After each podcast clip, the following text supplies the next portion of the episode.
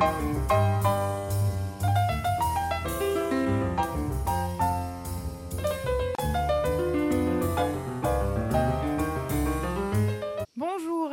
à tous et bienvenue dans La foi en question, l'émission, vous le savez, où l'on s'interroge en compagnie du cardinal Boustillot. Éminence, bonjour. Bonjour. Alors merci d'être avec nous. Alors euh, aujourd'hui, euh, lorsque nous enregistrons cette émission, nous sommes le 8 décembre. On célèbre bien évidemment l'Immaculée Conception de la Vierge Marie. Alors si vous le voulez bien, ce sera le thème de cette émission cette semaine, avec tout simplement cette première question de quel événement fait-on mémoire exactement? Quand on fête l'Immaculée Conception de la Vierge Marie, on pense à la nature et à la vocation de Marie, la toute pure, sans faute. Quand on passe à l'être humain, l'être humain par nature est marqué par le péché, le péché originel. Marie, elle a été préservée du péché originel, donc elle est sans faute. Alors on pourrait dire que Marie est la femme parfaitement libre, libre de toute péché, libre de toute euh, contrainte qui nous tire vers le bas. Et c'est pour ça qu'il est beau de fêter au cœur de l'hiver aussi la Vierge Marie, la toute pure, celle qui est complètement, totalement libre et préparée par Dieu pour une mission. Alors, comment ce dogme est-il apparu? Alors, il y a une évolution. En fait, si vous voulez, à l'époque patristique, certains pères de l'Église ont déjà parlé présence de Marie et d'un privilège. Ensuite, pendant la scolastique, à partir du XIIIe siècle, et surtout par l'école franciscaine, ils ont étudié d'un point de vue théologique euh, Marie préservée du péché. Donc là, il y a eu un conflit entre dominicains et franciscains à l'époque. Et en fait, au XIXe siècle, en 1854, le pape a proclamé le dogme de l'Immaculée. Donc, on est parti de l'Évangile, il y a eu des déclarations pendant la patristique, il y a eu une élaboration théologique à la scolastique et finalement au XIXe siècle, il y a eu la proclamation du dogme. Donc, un itinéraire, on n'arrivait pas d'une manière euh, rapide, immédiate, mais il y a un timing, il y a eu une élaboration pour dire, voilà, la proclamation du dogme signifie que le croyant est obligé en conscience à croire. Alors, sur quoi se base-t-il ben, Sur l'écriture et sur la tradition. Donc, on part toujours de l'écriture. On part de, l'évangile et on part de la tradition. On tient compte aussi de l'élaboration théologique et de l'opportunité historique. Et à partir de ces éléments, on proclame le dogme. C'est-à-dire, on dit, nous croyons que Marie, effectivement, à partir des éléments que nous avons, elle est préservée de tout péché, donc elle est immaculée. Depuis sa conception, depuis toujours. Alors, pourquoi est-il apparu euh, plus tard et non dans les premiers temps de la chrétienté? En fait, ça fait partie de, de l'évolution. Quand on regarde aussi le dogme de l'Assomption, il, il est arrivé beaucoup plus tard, en 1950. Donc, l'Église n'est pas dans la précipitation, l'Église vit. Il y a une dimension organique, un cheminement, et il y a une réflexion théologique, elle est tout fondamentale pour arriver à la proclamation des dogmes, et la proclamation du dogme arrive après. Et donc là, on n'est pas pressé. Peut-être que demain, il peut y avoir un autre dogme, je ne sais pas. Hein. Ça dépend de la de la de l'élaboration théologique de certains domaines de la de la vie ecclésiale ou de la Vierge Marie. Mais l'Église respecte le temps. Elle n'est pas dans la précipitation. Quand on prend le dogme de Marie, Mère de Dieu, Là, on est euh, dans le premier siècle. Voilà, donc il y a une. L'Assomption, c'est euh, au XXe siècle. Donc, l'Assomption, pardon, au XXe siècle. Donc, il y a deux temps différents. Alors, l'Immaculée Conception de Marie est-elle reconnue dans l'ensemble des mouvements chrétiens? Alors, pour les catholiques, oui, c'est sûr. Pour les autres, ça dépend. Il y a de mouvements euh, protestants ou de, des institutions protestantes qui ne... Eh, ces, ces, institutions par nature, ne proclament pas des dogmes, donc euh, elles, sont, elles sont libres à ces niveaux-là, mais euh, elles, elles, croient quand même qu'il y a une démarche quand même de, de cohérence théologique et spirituelle avec la Vierge Marie.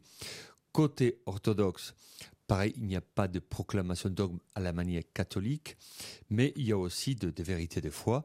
Et donc là aussi, c'est plus facile. Marie, vous le savez, dans la, dans la tradition orthodoxe, elle a une place extrêmement importante.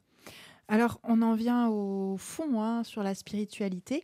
Qu'est-ce que euh, l'Immaculée Conception implique pour Marie? En fait, elle s'applique pas, elle ne fait rien de particulier. C'est un don. C'est un cadeau. Donc, euh, elle ne fait rien pour obtenir d'être l'Immaculée Conception. Mais le cadeau, par euh, sa nature et par sa vie, c'est Dieu lui-même qui lui offre la possibilité, la capacité d'être sans péché, préservé. Donc c'est le terme utilisé. Donc Marie, euh, elle ne fait rien, mais elle obtient ce cadeau de la part de Dieu. Donc nous, nous célébrons et en plus, Marie, elle dit Le puissant fit pour moi des merveilles dans le Magnificat. Donc, elle est consciente de, ce privilège. Euh, quand l'ange la salue, lui dira Comblé de grâce. Tu es comblé de grâce, c'est-à-dire tu es habité. Le Seigneur est en toi. Donc, tu es porté. Il y a quelque chose de, d'extraordinaire, d'exceptionnel dans la vie de Marie. Donc, euh, nous sommes dans la célébration d'une femme parce qu'elle n'est pas une déesse, c'est une femme, donc une créature, mais avec ce privilège particulier. Et qu'est-ce que cela a changé en Marie? Ce n'est pas une femme comme les autres, puisqu'elle a ce don? Ben Écoutez, elle a toujours été disponible à la volonté de Dieu. Voilà, quand on prend euh, sa vocation et donc l'annonciation, là on découvre comment cela va-t-il se faire. Elle se pose une question, et cette question n'est pas un doute, mais un désir d'aller plus loin. Et donc, Marie, elle donne sa vie, son temps, sa disponibilité au projet de Dieu. Quand on dit comblée de grâce, mais on dit une femme qui habitait. Mais on le sait, elle est comblée de grâce parce qu'elle va vivre des choses qui ne sont pas faciles. Elle sera au pied de la croix. Donc elle, elle est comblée de grâce, mais elle reçoit la force intérieure pour euh, vivre des moments extrêmement douloureux dans sa vie. Elle va voir que son fils n'est pas apprécié, qu'il est persécuté. Elle, la, la, fuite en Égypte, quand l'enfant est petit, euh, la persécution pendant la mission aussi de Jésus par les pharisiens, par les chefs des prêtres, et jusqu'à la croix. Donc la pleine de grâce, elle reçoit aussi la force intérieure d'aller jusqu'au bout et d'accompagner son fils jusqu'au bout. Alors, sans l'Immaculée Conception, donc sans être préservée du péché originel, Marie aurait-elle pu dire oui? Ben, Marie est une femme libre. Une femme libre. Donc, euh, en elle, il y avait une belle disponibilité. Elle n'a pas fait une école théologique ou spirituelle, mais en elle, il y avait une belle disponibilité à la volonté de Dieu. Donc, quand elle a dit oui, c'est qu'elle a vécu déjà un moment extraordinaire avec la présence de, de l'ange. Donc là, on sort totalement de l'ordinaire. Donc déjà, ça met quand même une, une, condition intéressante et importante. Voilà la présence de Dieu dans la vie d'une femme. Mais Marie, comme elle était, elle était libre.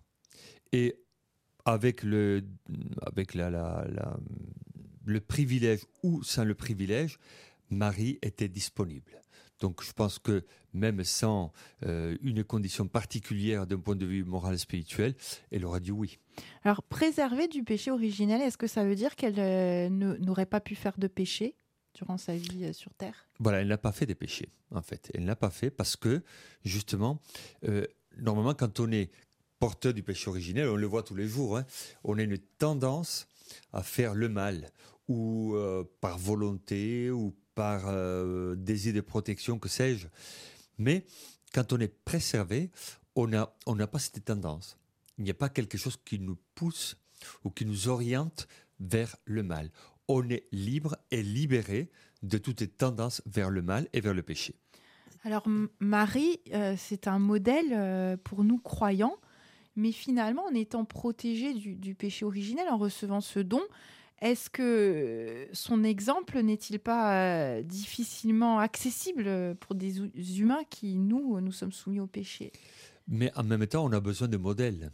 Alors, elle a été préservée, elle est l'Immaculée Conception, la comble des grâces, mais elle a traversé les tempêtes de la vie jusqu'au bout. Et donc aujourd'hui, pour nous, elle est un modèle. Parce que je pense que le but de notre vie, ce n'est pas d'imiter ou d'être la photocopie de Marie, mais c'est de s'inspirer, de sa disponibilité, de sa bienveillance, de sa volonté et sa liberté pour que nous puissions nous aussi, dans la mesure de nos possibilités et avec, et avec notre humanité, notre nature, notre culture, de pouvoir dire au Seigneur, voilà que ta volonté soit faite. Moi aussi, je vais faire comme Marie. Moi aussi, je vais dire oui. Moi aussi, je vais être libre. Et moi aussi, je veux contribuer au bien de l'humanité par un comportement d'ouverture, de fécondité. Justement, c'est la question que j'allais vous poser. Quel enseignement pour nous croyants, euh, l'Immaculée Conception de, Marie? La liberté. Moi, ce que me frappe le plus euh, dans l'Immaculée Conception de Marie, c'est sa liberté. Quand on parle d'immaculé, quand on parle de pur, il y a toujours la notion de liberté. Mais aujourd'hui, quand on parle de pur, immaculé, euh, à une époque, c'était dans le domaine du sacré ça faisait partie de la sémantique du sacré. Aujourd'hui, ça a migré vers euh, le côté gastronomique ou cosmétique, parce qu'on parle d'un fromage qui est divin, on parle d'un parfum qui est pur, etc. Donc, il y a une, d'un point de vue sur le sens du côté pur et immaculé, il y a eu un changement de, domaine. Mais pour nous chrétiens, il est important de récupérer cette dimension belle de la pureté, du côté immaculé, parce qu'il nous rappelle l'importance et le travail pour conquérir dans notre vie intérieure la liberté, la liberté vraie, totale. Alors en Corse, euh, terre chrétienne, hein, le 8 décembre est une date très importante où se mêlent l'histoire et la religion. Euh, tout d'abord, qu'est-ce que cela vous inspire? Ben Écoutez, une, belle responsabilité d'un côté et un encouragement. Parce qu'en fait, en Corse, où qu'on aille, il y a ou des chapelles, des sanctuaires, des églises, ben, nos cathédrales à Bastia et à, et Ajaccio, euh, il y a nos sanctuaires, la Vasine, et quand on va à Bavé, là, là pour le, le 5 août, on a énormément de lieux fêtant la Vierge Marie. Donc je vois qu'il y a quelque chose de magnifique. Quand on chante les Diou, ben voilà, donc euh, on célèbre la Corse, et là on se tourne vers la Vierge Marie. Donc pour moi personnellement, en tant qu'évêque, ça me stimule à me dire, voilà, mettons notre vie sous le regard de la Vierge Marie. Parfois la vie n'est pas simple, parfois il y a des tensions, parfois il y a des violences. Voilà, Marie est la douceur. Le fait de se tourner vers Marie est une manière de se dire, écoutez, voilà, elle va apporter quelque chose de doux, de bien, de réparateur dans notre vie. Et la Corse a besoin justement de, ce regard doux de la Vierge Marie pour euh, avancer d'une manière confiante vers euh, une vie spirituelle et sociale pacifiée. Et ce lien particulier, qu'est-ce qu'il apporte à la Corse et aux Corses? Mais ça apporte l'espérance, en fait.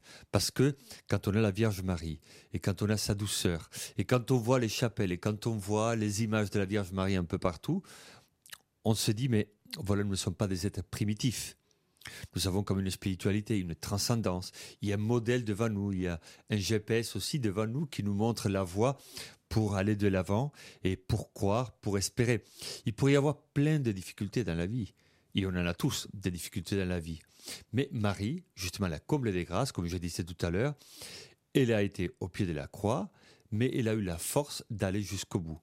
Donc pour nous aussi, en Corse, si nous sommes croyants, quand on voit des difficultés dans la vie, quand on voit des conflits, des combats, si nous gardons quand même l'image de la Vierge Marie et le modèle de la Vierge Marie, eh bien nous aussi, même si parfois on passe au pied de la croix, on va continuer le chemin pour avancer et pour un jour être libéré et pour pouvoir vivre en toute simplicité notre vie chrétienne. Merci beaucoup, Cardinal Boustillo. Et je rappelle à nos auditeurs que la foi en question, c'est chaque dimanche à 9h15, en rediffusion le mercredi à 18h45. Quand vous voulez, en podcast sur nos pages Facebook, Twitter, sur le site internet de la radio, rcf.coursiga. On se dit à la semaine prochaine. Merci. Merci à vous.